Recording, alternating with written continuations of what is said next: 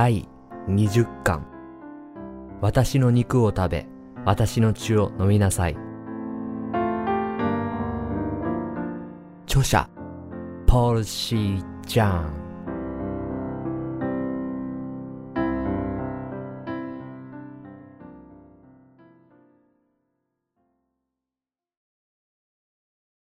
説教1このパンと小さい魚は多くの人々にとって何の役に立つのかヨハネの福音書第6章1から15節その後、イエスはガリラヤの湖、すなわちテベリアの湖の向こう岸へ行かれた。大勢の人の群れがイエスに付き従っていた。それはイエスが病人たちになさっていた印を見たからである。イエスは山に登り、弟子たちと共にそこに座られた。さて、ユダヤ人の祭りである杉越が間近になっていた。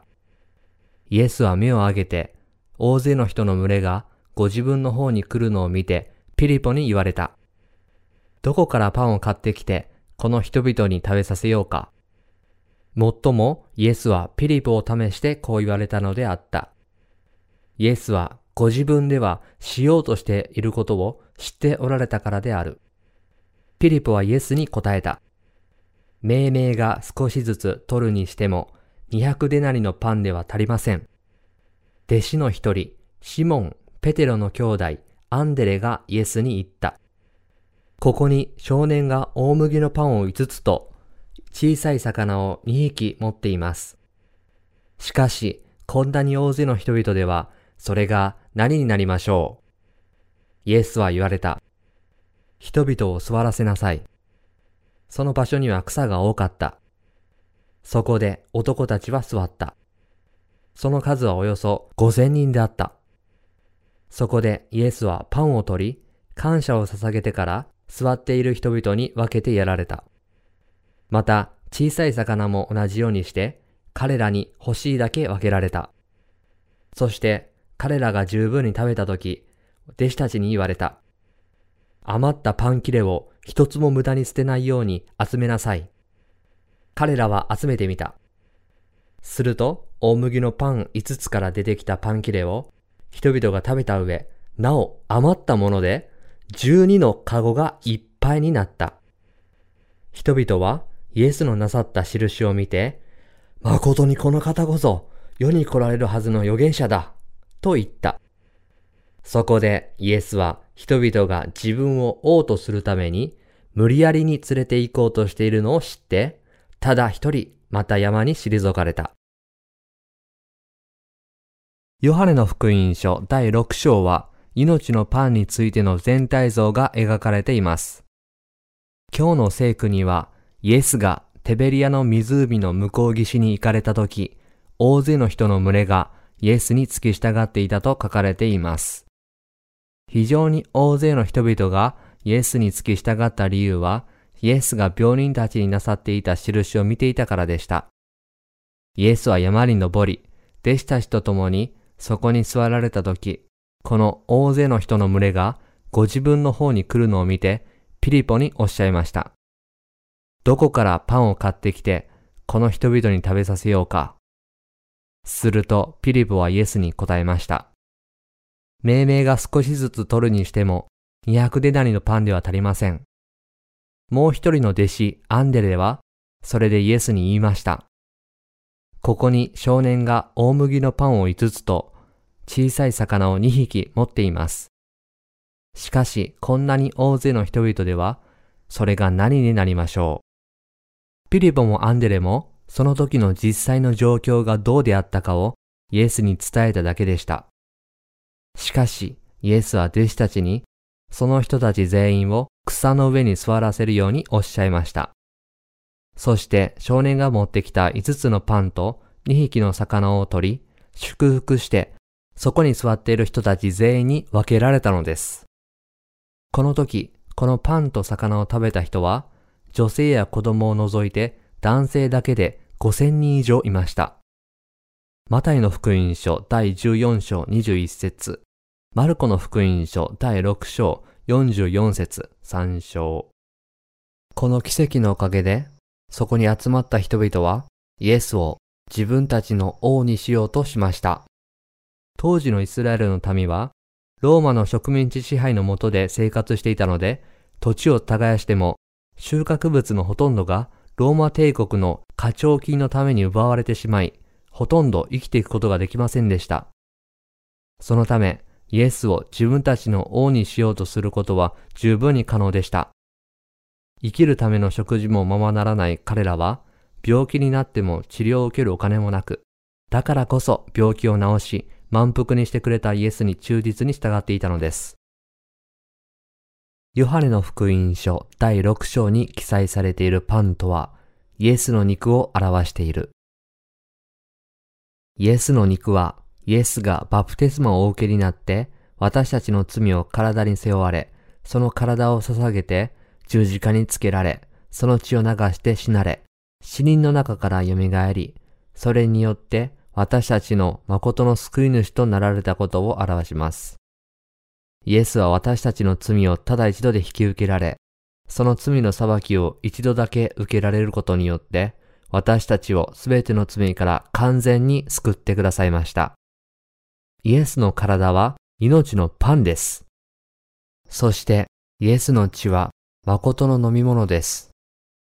ある視点から見ると、聖書はイスラエルの民の歴史的な記録に過ぎないように見えるかもしれませんが、実際には全人類に命をもたらすために神が与えてくださったイエスの肉と血について書かれた神の御言葉なのです。聖書の各章には、神が私たちに語りかけたい命の御言葉が書かれています。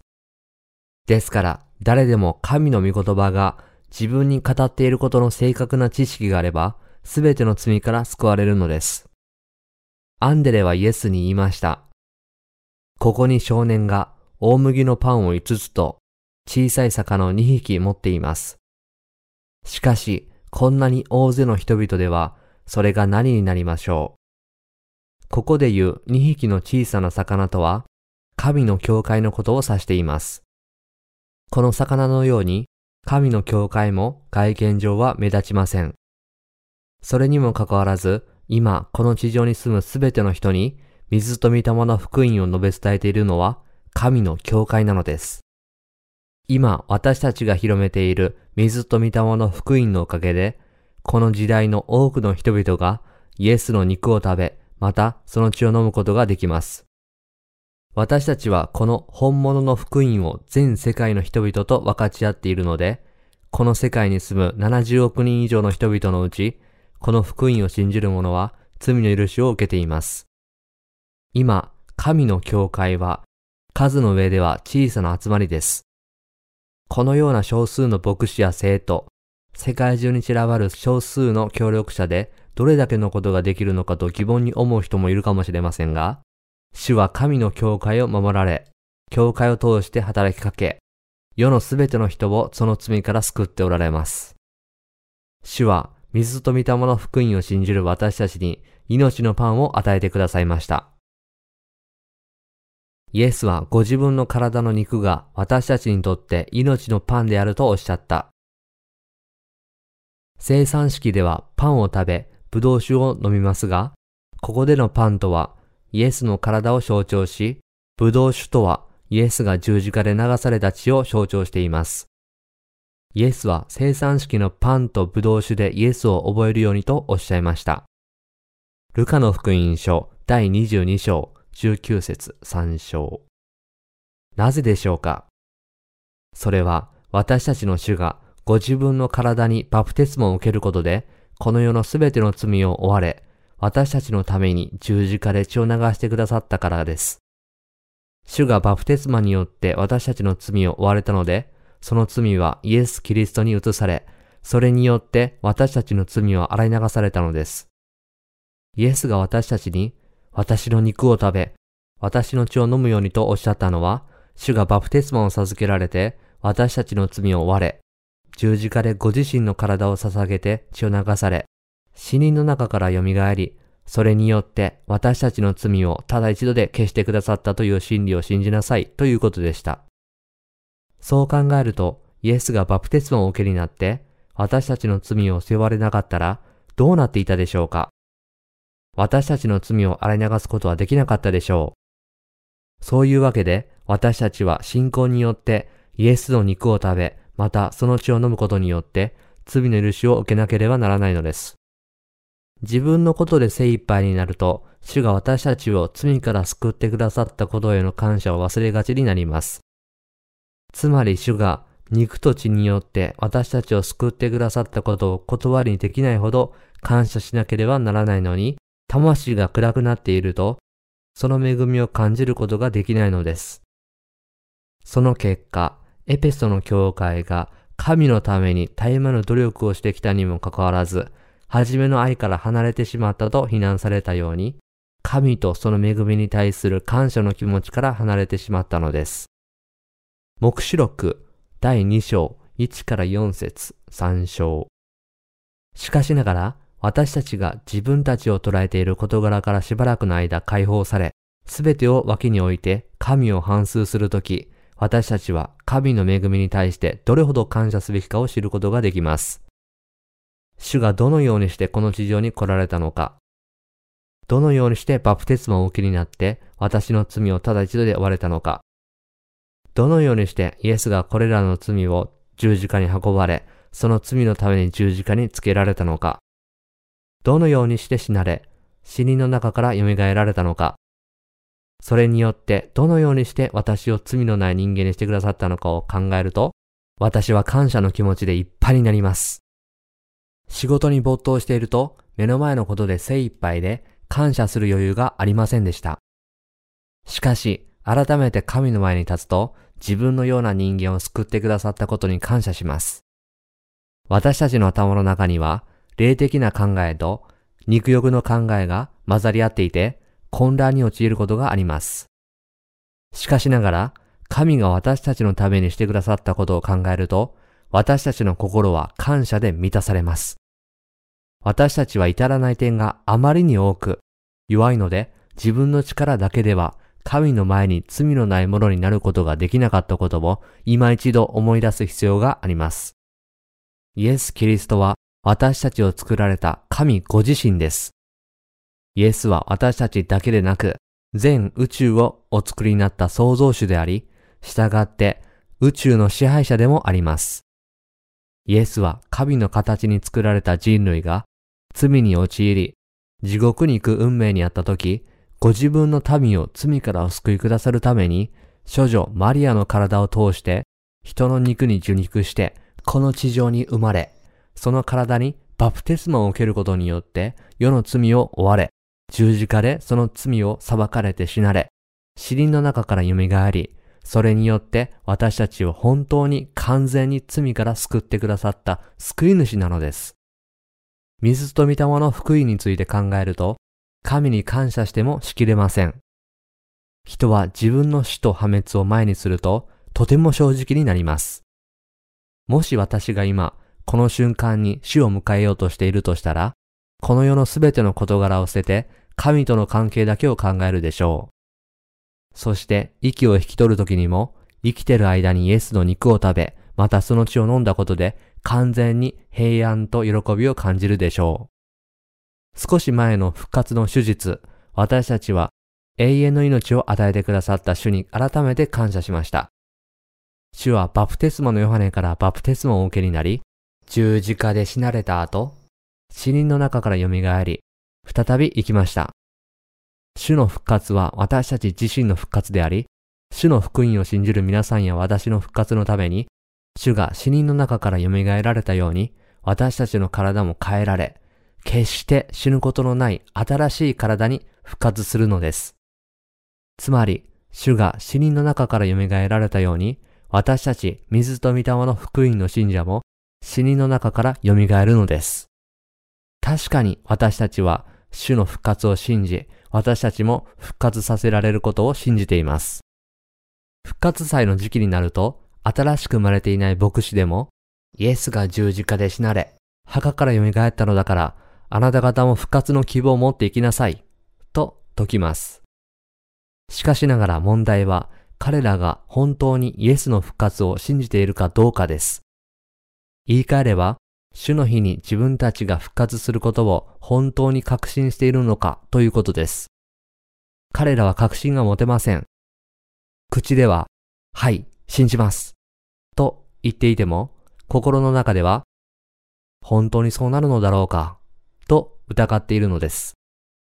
新しく生まれる前の私の頭では、復活の意味も理解できませんでした。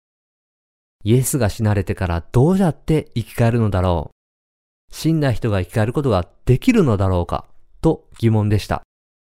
しかしながら、バプテスマによって世の罪を背負ってくださった主は、本来全能の神ご自身ですから、死人の中から復活することは十分に可能でした。主はご自身が死人の中から蘇ったように、私たちも再び生きることができるとおっしゃいました。イエスは私たちに次のようにおっしゃいました。私の肉を食べ、私の血を飲む者は永遠の命を持っています。私は終わりの日にその人を蘇らせます。ヨハネの福音書第6章54節確かにその通りです。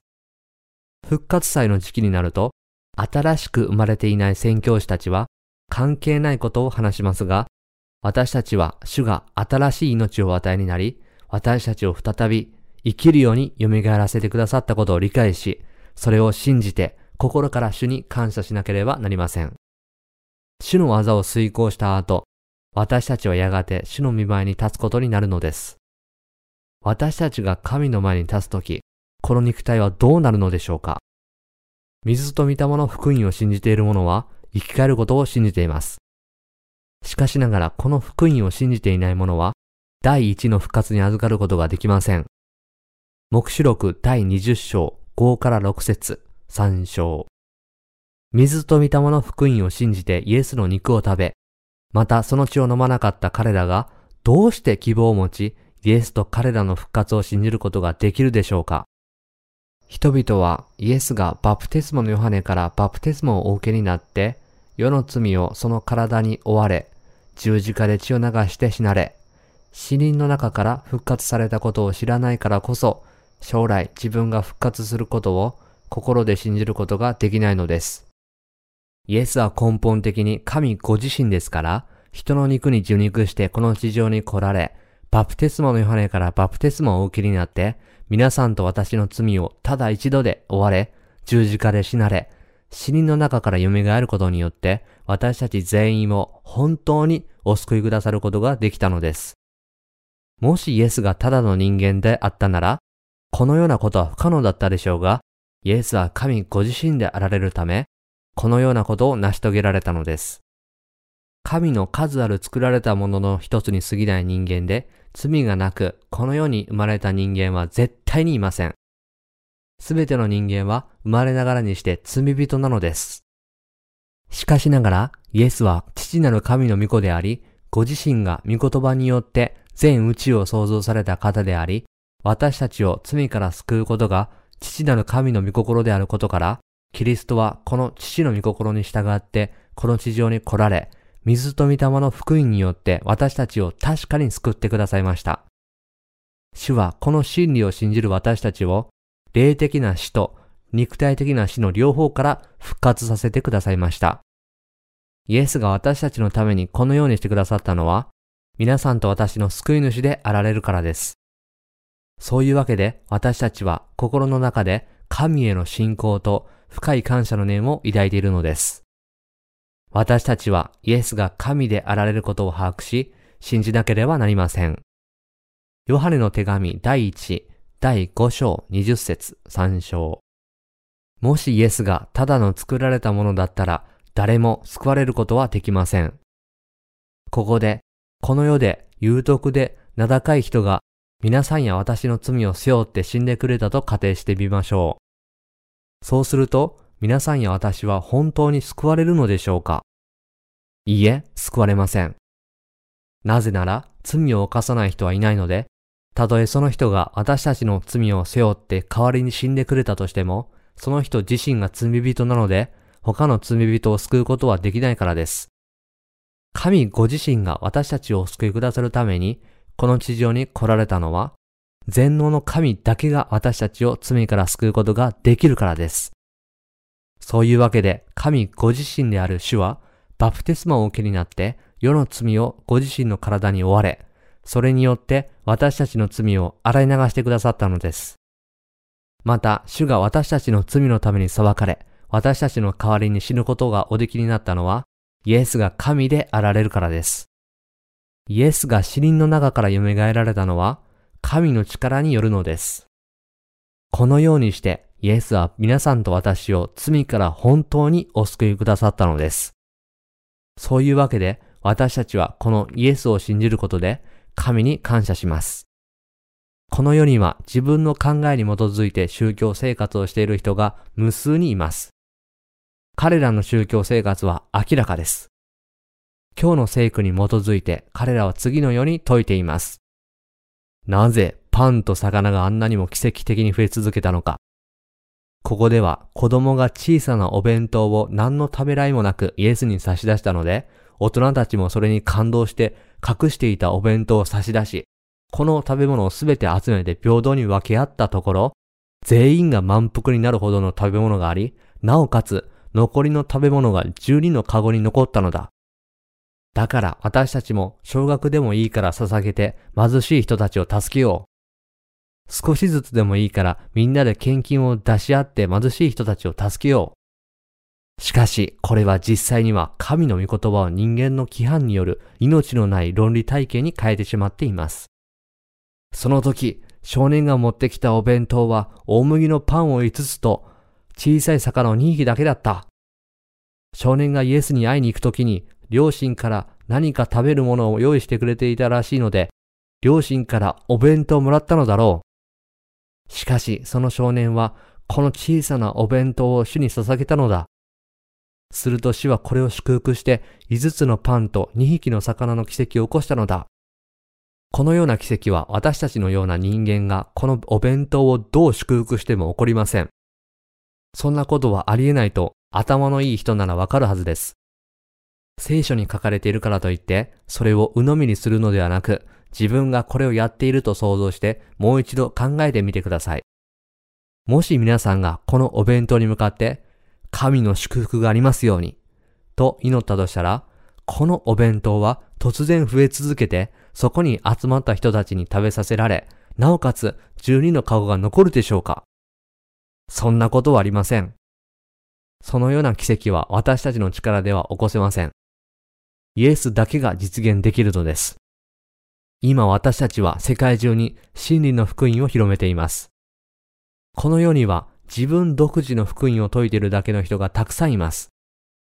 しかし、水と御霊の福音を述べ伝える者はほとんどいません。この水と御霊の福音の他には、真理の福音はありません。私たちが信じて述べ伝えているのは、この水と御霊の福音であり、皆さんと私が広めているこの福音こそが、全世界のすべての人を救うことが十分にできる神の御言葉なのです。水と御霊の福音は人類がすべての罪をきれいに現れ、新しい命を得ることができる祝福された福音であり、命のパンです。水と御霊の福音を最近聞いたばかりの人もいれば、この福音を信じて新しく生まれてから長い年月が経っている人もいます。しかし、この水と御霊の福音が唯一の真理の福音であることは、私たち全員が同じように知っています。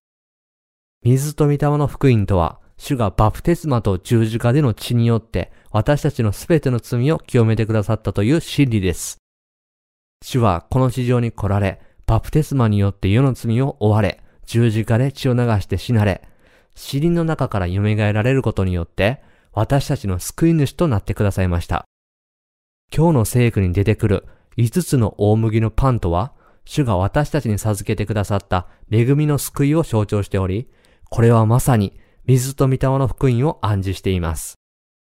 聖書では5という数字は神の恵みと祝福を表します。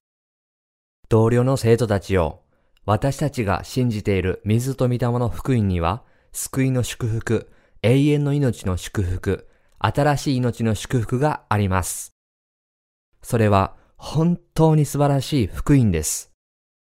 私たちが信じているのはこの福音であり、私たちが本を通して全世界に述べ伝えているのもこの福音なのです。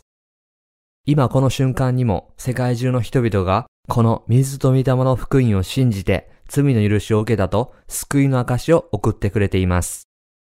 その中には多くの宣教師や牧師がいます。同僚の生徒たちよ。この人たちは今までイエスを信じていなかったから、あるいは私たちよりも遅くイエスを信じたから今になって新しく生まれたと言っているのでしょうかそうではありません。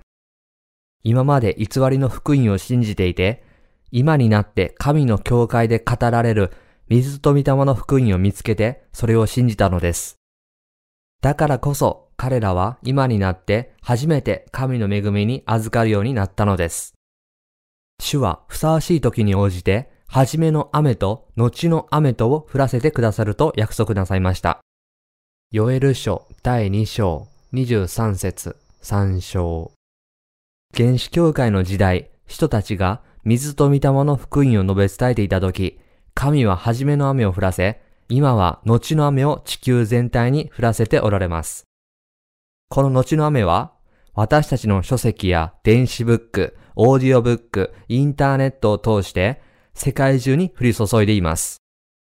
つまり、この水と御霊の福音を食べることで、人々は霊的な上と渇きが癒され、永遠の命を得ているのです。主はこの地上に来られた時、バプテスマによって私たちの罪をこの体に負わせるために、私たちにご自分の体を捧げられ、十字架で裁かれることによって、すべての罪を洗い流し、死人の中から蘇られました。私たちは主が与えてくださった命のパンを食べなければなりません。イエスが与えてくださったこの福音を信じる者には、救いと永遠の命も与えてくださいました。私たちの主はおっしゃいました。私が命のパンです。私に来る者は決して飢えることがなく、私を信じる者はどんな時にも決して買うことがありません。ヨハネの福音書第6章35節またおっしゃいました。私が与える水を飲む者は誰でも決して乾くことがありません。私が与える水はその人のうちで泉となり永遠の命への水が湧き出ます。ヨハネの福音書第4章14節いくら肉欲のものを持っていても霊的には乾き、飢えているのです。この世で飲み、歌い、踊っていても、心は悲しみだけで満たされています。今日は楽しいことばかりして美味しいものを食べて気絶するまで飲んで、この世で最高の喜びを味わっても、明日の朝が来れば、彼らの心はまた空っぽになってしまいます。心も情熱も思考も体も果てしなく何かを渇望しているのが人間の存在の現実です。しかしながら、主ご自身がバプテスマをお受けになって、私たちの罪をすべて追われ、私たちをすべての罪から現れ、私たちの罪の裁きをすべて受けられ、十字架で死なれ、死人の中から蘇られたので、このイエスを救い主と信じる者はいつも心に喜びがあります。彼らはいつも大胆で自分の救いを神に感謝しています。同僚の生徒たちよ。主は私たちに水と御霊の福音を述べ伝えなさいとお命じになりました。全世界でこの福音を述べ伝えている牧師や生徒はそれほど多くいません。その数は今日の聖句に出てくる少年のお弁当ほどの数しかありません。それでもこの弁当だけで全ての人を食べさせてもまだ残っているほどでした。これ以外に神の力と祝福はありません。今、皆さんと私は水と御霊の福音を全世界の全ての人に広めています。神の祝福が神の教会に加わるのは、神の教会がこの福音を信じて全世界に述べ伝えるからです。どんなに遠く離れた人でもこの水と御霊の福音を心から信じさえすれば、その人はすべての罪を現れ、本当に罪のない神の子供になることができるのです。そして魂の問題だけでなく、肉体の問題も解決して、天のあらゆる霊的祝福を受けることができるのです。私たちの信仰が深まれば、神は私たちを祝福してくださると信じています。今日の聖句に書かれているような不思議な見業が、今この瞬間にも展開されているのです。したがって、水と御霊の福音を述べ伝える牧師は、神の前に本当に有能な牧師なのです。水と御霊の福音を述べ伝える神の教会に集まっている生徒たちは、本当に聖なる生徒たちです。そして、水と御霊の福音を述べ伝えるこの教会は、神の誠の教会です。この世には神の教会と称するものがたくさんありますが、本当に水と御霊の福音を述べ伝えているかどうかが本当の疑問です。教会の建物の大きさや、信徒の数、牧師の名声などを自慢する者は、役に立たない者にしがみついているのです。どんなに有名な牧師であっても、その牧師がしていることは、より多くの報酬を得て、自分の名前を称賛することだけです。それが牧師たちの唯一の目的なのです。どんなに多くの肩書きを持っていても、霊的な力は全くありません。では皆さんはどうですか？皆さんはこの水と御霊の福音を信じますか？この水と御霊の福音は、イザヤ書第6章9節で予言されているように、心がまっすぐでない人は、聞き続けても悟らず、見続けても知らないように、奥義として隠されています。しかしながら、真理を求めている者のために、彼らが見つけられるように、聖書は各章でこの福音を明らかにしています。つまり、キリスト教徒の罪人は十字架の地位だけの福音を語っていますが、神は絶えず水と御霊の福音を語っておられるのです。この水と御霊の福音はイエスが受けられたバプテスマと十字架で流された血の両方から成り立っています。もしイエスがバプテスマのヨハネからバプテスマをお受けになっていなかったら、イエスは私たちの罪を負うことはできなかったでしょうし、イエスが十字架につけられる必要もなかったでしょう。もし今日のキリスト教の福音に十字架の血とイエスの復活しかないなら、どうして私たちは罪の許しを受けることができるでしょうか私たちが全ての罪を現れたのは、主がこの地上に来られ、バプテスマのヨハネからバプテスマをお受けになって、この世の全ての罪を追われ、それを十字架に運ばれて、全ての罪を裁かれたからです。主ご自身がバプテスマのヨハネからバプテスマを受けておられなかったら、世の罪を背負うことは決してできなかったでしょう。今日、水と御霊の福音を除いて、十字架の血だけで構成された他の福音は、堕落した福音です。どれほど堕落しているのでしょうか？水と御霊の福音からイエスのバプテスマを省いても、それほど大きな違いはないと思われるかもしれませんが、どの福音を信じるかによって、その結果は大きく異なります。原始教会の時代、使徒たちは水と御霊の福音を述べ伝えました。使徒ペテロは、そのことは今、あなた方を救うバプテスマをあらかじめ示した方なのです。ペテロの手紙第1、第3章21節と言いました。パウロも水と御霊の福音を述べ伝えました。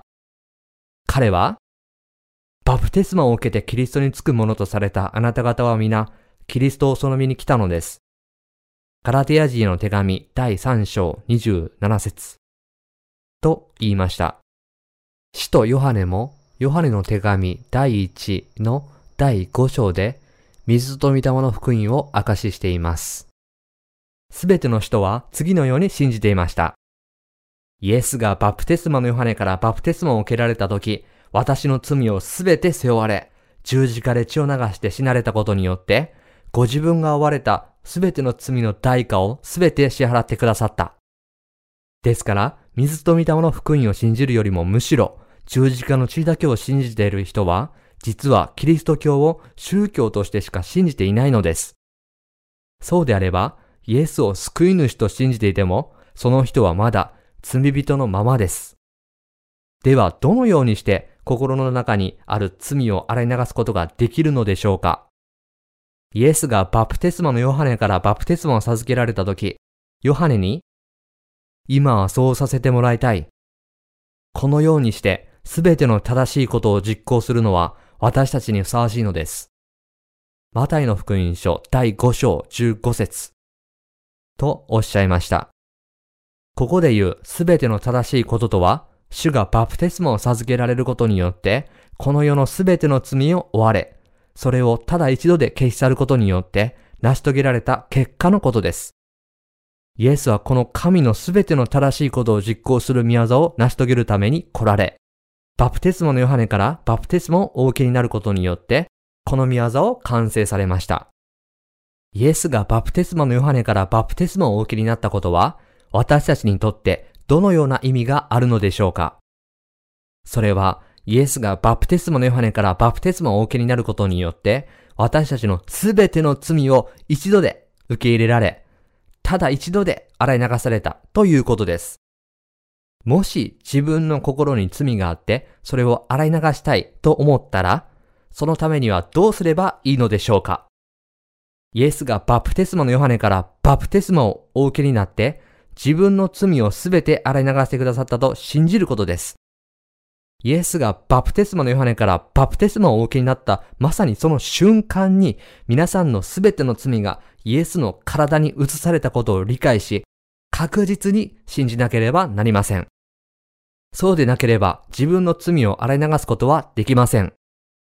私たちはどうやって自分の罪を洗い流すことができるのでしょうか悔い改めの祈りで洗い流せるでしょうか名高いキリスト教徒として多くの善行を積めば罪を洗い流せるでしょうか自分を犠牲にしてでもイエスの福音を述べ伝えれば天の御国に行けるでしょうか賛美歌に泣いても私は救われない。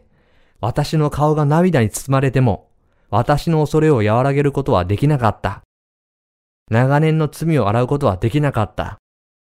と、あるように、どんなに泣いても罪は消えません。誠の罪の許しは、イエスが私たちのためにしてくださったことを信じることによってのみ得られます。自分で何かをするのではなく、水と御霊の福音、すなわち、イエスが私たちへの愛のゆえに私たちの罪をすべて消し去るためにこの地上に来られたこと。そのためにバプテスマのヨハネからバプテスマをお受けになって私たちの罪を負ってくださったこと。十字架で死なれ死人の中から蘇ってくださったこと。それによってお救いくださったことを信じるときに私たちはすべての罪から救われるのです。つまり私たちは水と見たもの福音を耳で聞き、心で信じることによって救われるのです。自分の善行で救われる人はいません。もし誰かが神の御言葉の前で自分を正しく認識するなら、自分が生まれてから死ぬまでずっと罪を犯すことになるということを容易に理解できるでしょう。もしそう思わない人がいるとしたら、それは自分を過大評価しているからです。人間の一生は最初から最後まで次から次へと罪を重ねていくものです。イエスが、誰でも情欲を抱いて女を見る者は、すでに心の中で会員を犯したのです。マタイの福音書第5章28節とおっしゃったように、人間はその思考、言葉、目、行いでどれだけの罪を犯しているのでしょうか誰もが生まれた瞬間から、これをください、あれをくださいと言います。そして人生において悪を実践するのは誰もが心に罪を持って生まれてきたからなのです。しかし、だからといって年を取れば人は良くなるのでしょうか？いや、それどころか年を取ると悪くなります。さらに多くの罪を犯し、さらに多くの呪いをかけるのです。誰も実際には罪の犯し方を学んでいないのに、誰もがそれに長けているのです。私も幼い頃は自分のことを親の言うことを聞き、行儀の良い真面目な子供だと思っていました。近所の人たちも私を高く評価していて、親孝行をしていると表彰されてもおかしくないと思っていました。私自身も私は本当に有徳であるに違いない。と思っていました。しかしながら、大人になって思春期になると、年相応の罪を犯すようになりました。あまりにも多くの罪を犯したので、お母さんはこんな風に教えてくれたの？と言われたこともありました。私はそんな罪を犯すような人間ではないのに罪を犯してしまった。それは間違いだったのだ。私はそんな人間ではない。絶対に。と自分を欺いていました。大人になって罪を犯すようになると、まず自分が驚き、次に他の人が驚きました。そして私も他の人の罪に衝撃を受けました。しばらくして年齢を重ねて青年になった私は、人間とは本来このような罪の塊なのだ。と悟りました。その後私は瀕死の大病を患い、この臨死体験がきっかけでイエスを信じるようになりました。しかしながら私の心の罪は消えることなく私を苦しめ続けました。イエスを信じても罪を犯すことしかできない自分に失望し自殺しようとしたこともありました。それにもかかわらず主は水と御霊の福音を持って私に会いに来てくださいました。その時、この本物の福音を信じたことにより、私の心の中にあったたくさんの罪がすっかり消えてしまいました。水と御霊の福音に出会う前は、イエスを信じていても、心にはたくさんの罪がありました。その頃、私は人々に、イエスを信じて罪から現れなさい。そして悔い改めの祈りを捧げて、個人の罪を洗い流してください。と言っていましたが、私自身にも多くの罪がありました。当時私は神学を学び、牧師としても活動していましたが、私の心には罪が記されていました。人間の罪はその良心の板に記されています。エレミア書第17章1節3章。それによって人は神の前で犯した罪に気づくのです。では、努力して気をつけさえすれば、有徳な生き方ができると思いますか？それはとても難しいことです。実際には不可能なのです。善人のふりをすることはできても、神の前で完全に有徳な生活をすることは誰にも不可能です。誰もが死の日まで罪を犯します。だからこそ、イエスはこの地上に来られ、バプテスモを授けられることによって、皆さんと私の罪をすべて洗い流すために、それらの罪を追われたのです。私たちの心の罪が洗い流されたのは、主がバプテスマによって私たちの罪を取り除いてくださったからです。しかし問題は、ほとんどの人がこの事実に全く気づいていないことです。私たちがイエスを救い主と信じるのは、イエスがこの地上に来られ、バプテスマを受けになって、私たちの罪を追われ、十字架にかけられて死なれ、死人の中から蘇られて、私たちを救ってくださったと信じることです。そういうわけで聖書によると、人は水と御霊によって新しく生まれて初めて神の御国を見ることができ、そこに入ることができると書かれているのです。ヨハネの福音書第3章、3から5節3章。神は人の肉に受肉してこの地上に来られ、バプテスマのヨハネからバプテスマをお受けになって、私たちの罪をすべて追われ、その罪のために裁かれて、すべてを洗い流され、死人の中から蘇られて初めて、皆さんと私をお救いくださることができたのです。そういうわけで、主はこのようにして私たちを救ってくださったのです。皆さんと私が救われているのは、この事実に気づき、それを信じることによってなのです。こんなに罪深い人間で一生罪を犯さずに得られないのに、そんな私を罪から救うために主はこの地上に来られ、バプテスマを受けられ、十字架で死なれ、死人の中から蘇られ、それによって私を確かに救ってくださった。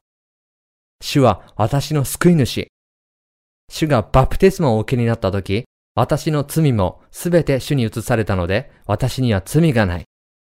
主は十字架で私の罪のために裁かれ、血を流して死んでくださったので、今私はもう罪に定められることがない。それは主がバプテスマをお受けになって、すでに私のために裁かれたからだ。正しい信仰とは、私たちが水と御霊の福音を把握し、このように信じることです。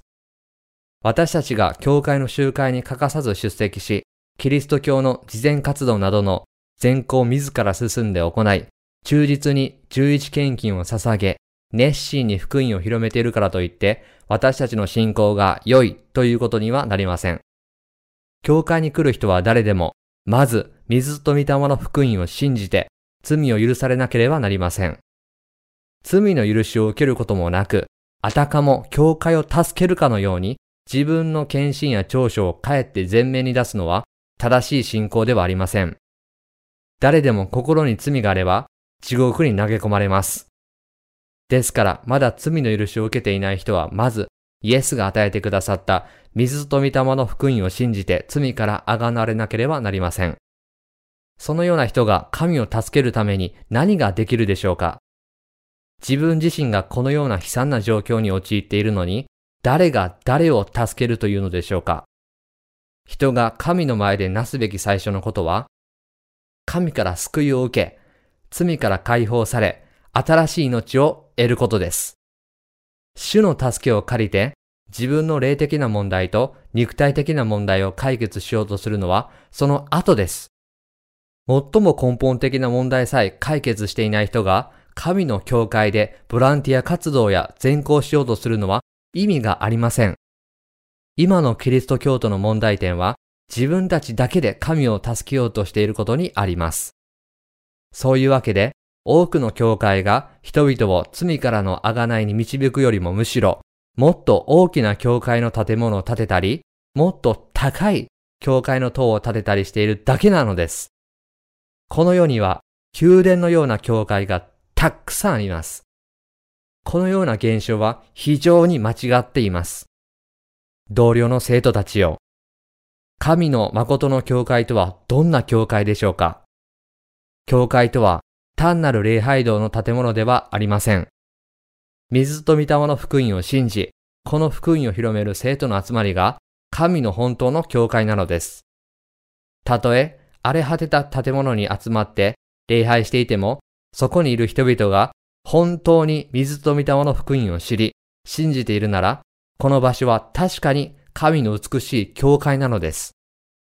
皆さんが神の教会に来ると、教会は皆さんに交わりを提供し、皆さんの心の中にある様々な問題を御言葉で解決し、皆さんを導き、皆さんのために祈ります。